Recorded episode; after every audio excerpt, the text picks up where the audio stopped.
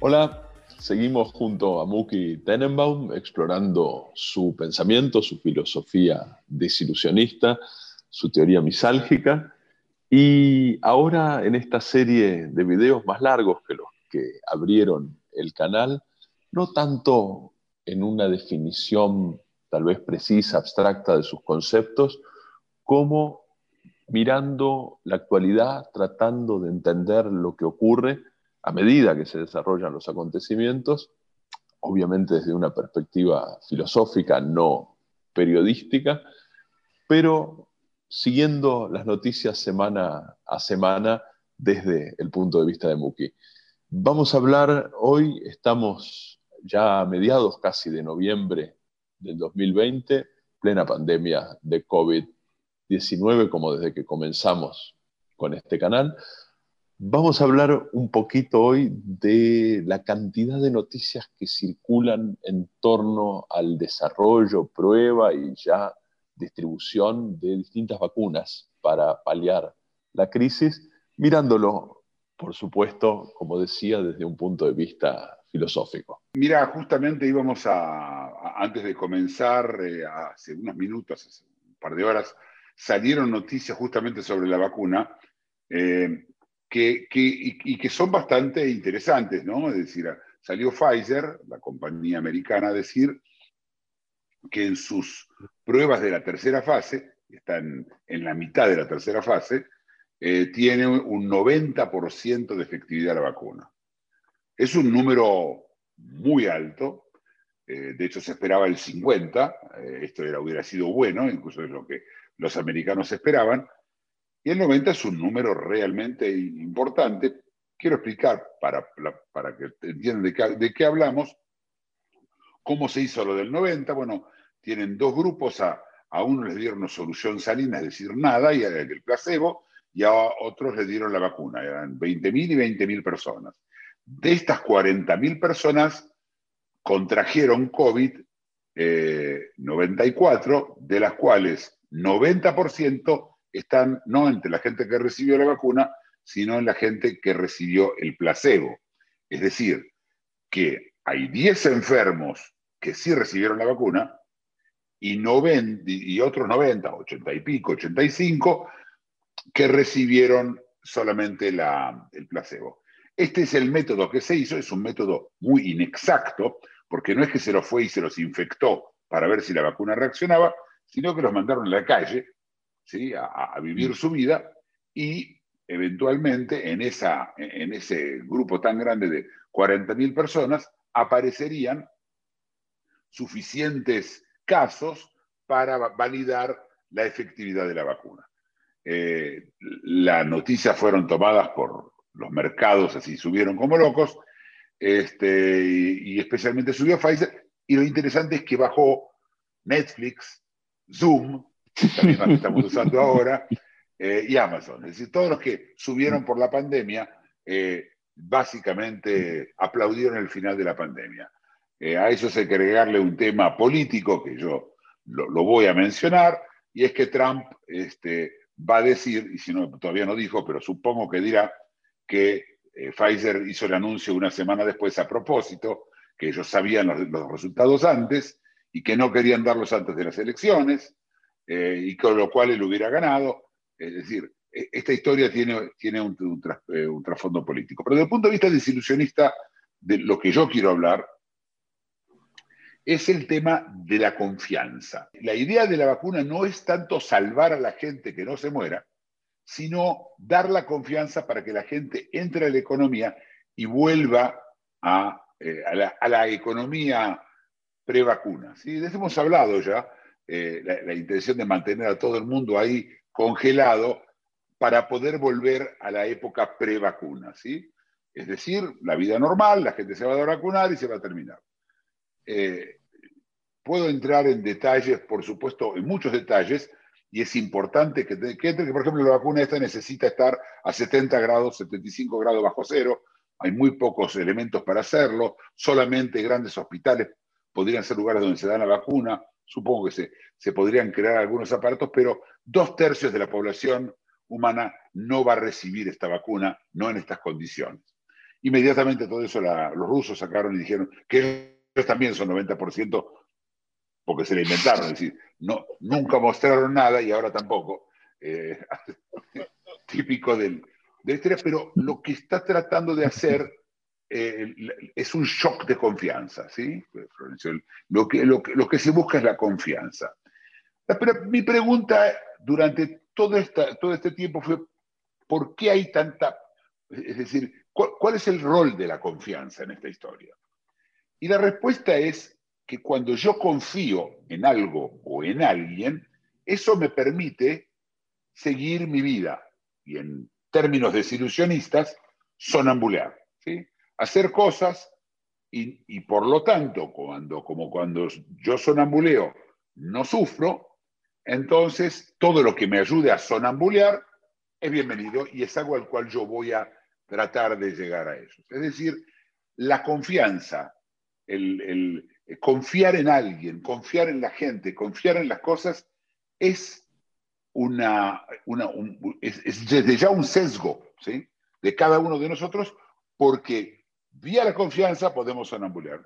El, ejemplo este, que, a mí se me ocurre es eh, cuando la pareja de alguien eh, eh, este, le es infiel, se dice, siempre dicen, que el último que se entera, o la última que se entera, es su pareja.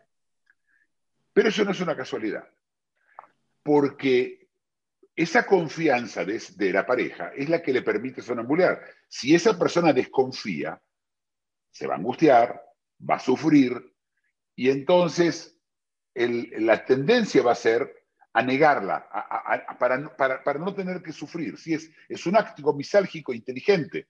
Por supuesto que acá no hay nada que ver con la inteligencia, porque todo esto es automático. ¿sí? Es decir, el sistema de y ahora voy a traer la palabra, de obviar, la obviación, es algo que acabo de inventar yo como palabra, eh, eh, la, obviación, la obviación eh, permite sonambulear. Y yo quiero explicar que muchas cosas se obvian, ¿sí? Yo en este momento estoy hablando con vos, Florencio, con un aparato que yo confío en que me va a grabar esta conversación y que luego voy a poder enviarla y editarla y hacer lo necesario y ponerla después y confío que va a haber gente, que va a haber un sistema, como en este caso YouTube, donde la gente van a poder ver y confío que verán y es una confianza atrás de la otra, una construida encima de la otra. Yo estoy en este momento en un edificio y hay una confianza eh, implícita, y esto es importante, ¿sí? por eso digo obviar, es implícita que el edificio está bien construido. ¿sí? Que no me voy a caer con el edificio. Lo mismo cuando subo un ascensor, lo mismo cuando me subo a un auto, y ni que hablar cuando uno se sube a un avión. ¿sí? Porque un avión, te metes en un tubo de aluminio y vos confías cuando el avión está volando que todas estas cosas que tienen que hacer que el avión funcione van a funcionar. Pero no me pregunto esa pregunta no, no hay un acto de chequeo, ¿sí? Eh, es decir, yo, yo, cuando, yo lo que hago es obviar. Y es muy difícil esto explicar, porque cuando digo obviar, es un acto que es involuntario, totalmente involuntario. Nosotros no controlamos obviar. Es más, hay un problema que es que cuando uno sabe algo, ya no lo puede, ya, ya no hay de saberlo. Entonces, el saber, y esto lo hemos hablado en otros casos, el saber tiene ya el germen de sufrimiento. Entonces, yo sé solo lo que necesito saber. ¿Y qué necesito saber? Bueno, esto, es, una buena pregunta, pero claramente lo que, para, para saber lo que necesito saber, debo pensar en lo que necesito saber. Y también eso no lo hago. ¿Qué opina Florencio de esto? No, quería preguntar si hay en esto que vos decís una especie de, elogio de la credulidad, como si la desconfianza fuera una fuente de sufrimiento, como si desconfiar, porque por las descripciones que vos haces y los ejemplos que vos das, descreer parece más perjudicial que beneficioso, una actitud escéptica, una actitud, no quiero decir paranoica, pero una actitud suspicaz.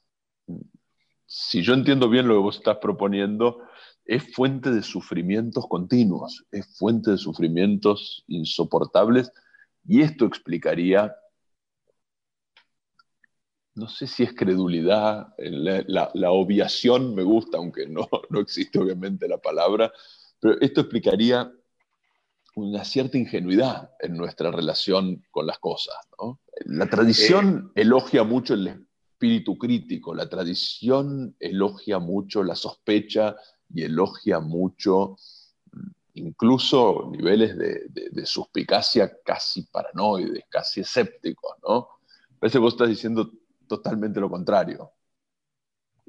Bueno, yo, lo que yo digo es, hablamos de misalgia siempre, siempre de desilusionismo. Decimos, lo único que hacemos, o lo, lo, central que hacemos en la vida es tratar de no sufrir. En eso estamos está claro, ¿sí? Si para no sufrir yo tengo que no saber, bueno, pero el problema está que no es una decisión. Yo no puedo decidir obviar, ¿sí? Hacerse el boludo, como lo he dicho, se dice en Argentina, o hacerse el tonto. No, no me refiero a eso. Yo me refiero a algo que te ocurre, que, que nos ocurre a nosotros automáticamente. A ver, un animal no va a registrar nada que no tenga que ver con su supervivencia. Absolutamente nada, cero. Para un animal, una pintura de Picasso es nada, una ruina eh, en, Camboya es nada, no, no, no tiene, porque no tiene que ver con su supervivencia, su programa. Recordemos que los animales, según el desilusionismo, son computadoras y nada más que eso, que tienen un programa. En el programa ese está solamente lo esencial y lo demás, lo demás está obviado. Pero está obviado porque además el sistema no permite la no obviación. Nosotros, que tenemos el libre albedrío o la posibilidad de elegir, para nosotros esto implicaría un acto, de, eh, un acto negativo, un acto de no hacer algo. Pero no, no, en nuestro animal ya está el obviar. Nosotros obviamos, automáticamente obviamos. Obviamos, si yo salgo a la calle, ¿sí? yo no miro cada una de las baldosas por las cuales camino o cada uno de los balcones. Están obviados, están ahí. ¿Te acuerdas que lo hablamos cuando hablamos de la gente que entra al, metro? ¿Sí? Cuando, antes de pre-COVID. Vos entrabas a, viajabas en un metro o en un ómnibus y la gente era parte de la decoración. No, no, existía, ¿no? Este, la obviábamos, obviamente, obviamente, mira. Este, termino infectado por la, por la palabra misma. Pero claramente es así. Aparece el COVID y el otro de repente se convierte en, en una potencial fuente de, de, infección. Ya no lo puedo obviar, ya estoy yo mirando, ya no estoy pasándola, ya no estoy sonambuleando en el colectivo o en el, en el bus o en el metro. Ya no, ¿eh? Se terminó. Ni hablar de tu propia mano. Imagínate que tenés que lavarte las manos para poder obviarla. Cuando nos lavamos la mano, lo hacemos para poder obviarla, porque si no, tenés problema que te vas a tocar la cara y que te podés llegar a infectar. Dice que se dice que Poncio Pilato se lavó las manos. Es el mismo acto, ¿sí? Es para obviar. Y esa obviación es la que nos permite sonambular. Es central para poder vivir bien. Pero ¿cuál es el problema más importante de esto? Es que uno nunca es consciente del sonambuleo y tampoco no de la obviación. Porque si sos consciente que estás obviando, ya no estás obviando. Entonces, intuitivamente hay un problema para la gente para reconocérselo en sí mismo. ¿sí? Yo, yo tengo en mi memoria solamente cosas que me, que me ocurrieron, no las cosas sobre las cuales yo sonambulié. Yo hemos, lo hemos hablado 20 veces. Vos no te acordás que, cómo te pusiste el pantalón hace una semana, ni, ni cómo cocinaste, eh, prendiste el fuego para hacer el café, ni, muchas otras, otras cosas. Uno está un poquitito distraído, hasta, hasta dentro de media hora uno no se da cuenta. Y por otro lado tenés la patología, tenés los obsesivos, tenés la gente que cierra el gas, vuelve a cerrar el gas, sale de la casa, cierra con llave, vuelve a abrir la llave, vuelve a cerrar el gas, camina cinco cuadras, vuelve a casa, cierra el gas. Esa gente no lo puede obviar. Mm. Y todos sabemos que no la está pasando bien. Yo creo que incluso esa misma persona te va a decir que no la, no la está pasando bien, pero no es pasarla bien. Otra vez, acá hay un problema, ¿sí? Es no pasarla. Mm. Mm. ¿Ok? El, el secreto está in- increíble en no vivir. Vos, vos me preguntaste a mí si hay un elogio de la, de la, de la ignorancia, por llamarlo así, ¿sí? Mm, De la, de- y la, la respuesta es ni elogio ni no elogio. Es una, es una, un- un- eh, la- la- ese humano ah, logra en, durante todo ese tiempo no sufrir. Es exitoso. Elogiar, aparte sale automático, ¿sí? Vuelvo a repetir, si vos querés obviar, no te va a salir. Así como si te querés ir a dormir. Yo quiero, para que nos quede claro, dormir, vos te querés ir a dormir, vos decidís que vas a dormir. No vale para nada tu decisión. Dormir te ocurre, vos te dormís. No, no te autodormís, no, no, no existe dormirse. ¿No te parece, Florencio? Me parece, pero te quiero llevar de vuelta al, al principio, a ver si entiendo bien. Vos estás diciendo a un nivel que independientemente de la inmunidad física ante el contagio o los casos más severos de COVID, lo que discutimos en la vacuna es una inmunidad psíquica, por llamarla de alguna manera, a la sobreatención, a esta escena que describiste también del paranoico con su llave de gas, que claro, describe una situación invivible, una circunstancia un poco inevitable. Entonces la vacuna vendría a salvarnos de eso. A ver, vos te das una vacuna contra la gripe ¿sí? y no te enfermas. Vos no estás todo el tiempo, no me enfermé, no me enfermé, no me enfermé, no me enfermé, no me enfermé. Hacé la vacuna para no tener que pensar si te vas a enfermar. Es decir, Eso es la idea de todas las vacunas. Entonces, en esta vacuna no es distinta, solo que como esta, esta enfermedad ha traído una debacle económica brutal, que según los economistas eh, de, de- de- de una gran rama de la economía es el problema, el problema es Mm. que la gente no lo está ignorando, no puede obviar, lo que viene la vacuna a hacer es ayudarte a obviar. Pero hay un problema, en el, en el caso de, la, de que sea 90% y se confirme, ojalá, pero hasta ahora todas las vacunas prometían 50%. Y el problema del 50%, y este es el, este es el tema que lo- yo lo mencioné en el pasado, es que esto no te permite obviar. El que está preocupado con enfermarse, y, y no es un fanático, ¿sí?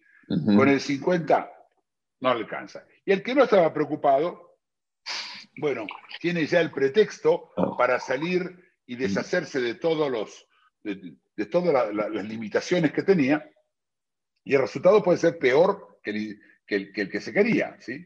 Entonces, la vacuna como sistema para obviar, el de 90%, ahora estamos hablando de un número muy importante. Igual va a haber un porcentaje de gente que, que, que- que tiene, que tiene alto riesgo, que con 90 no le alcanza y va a querer tener, y, y- y igual se va a cuidar.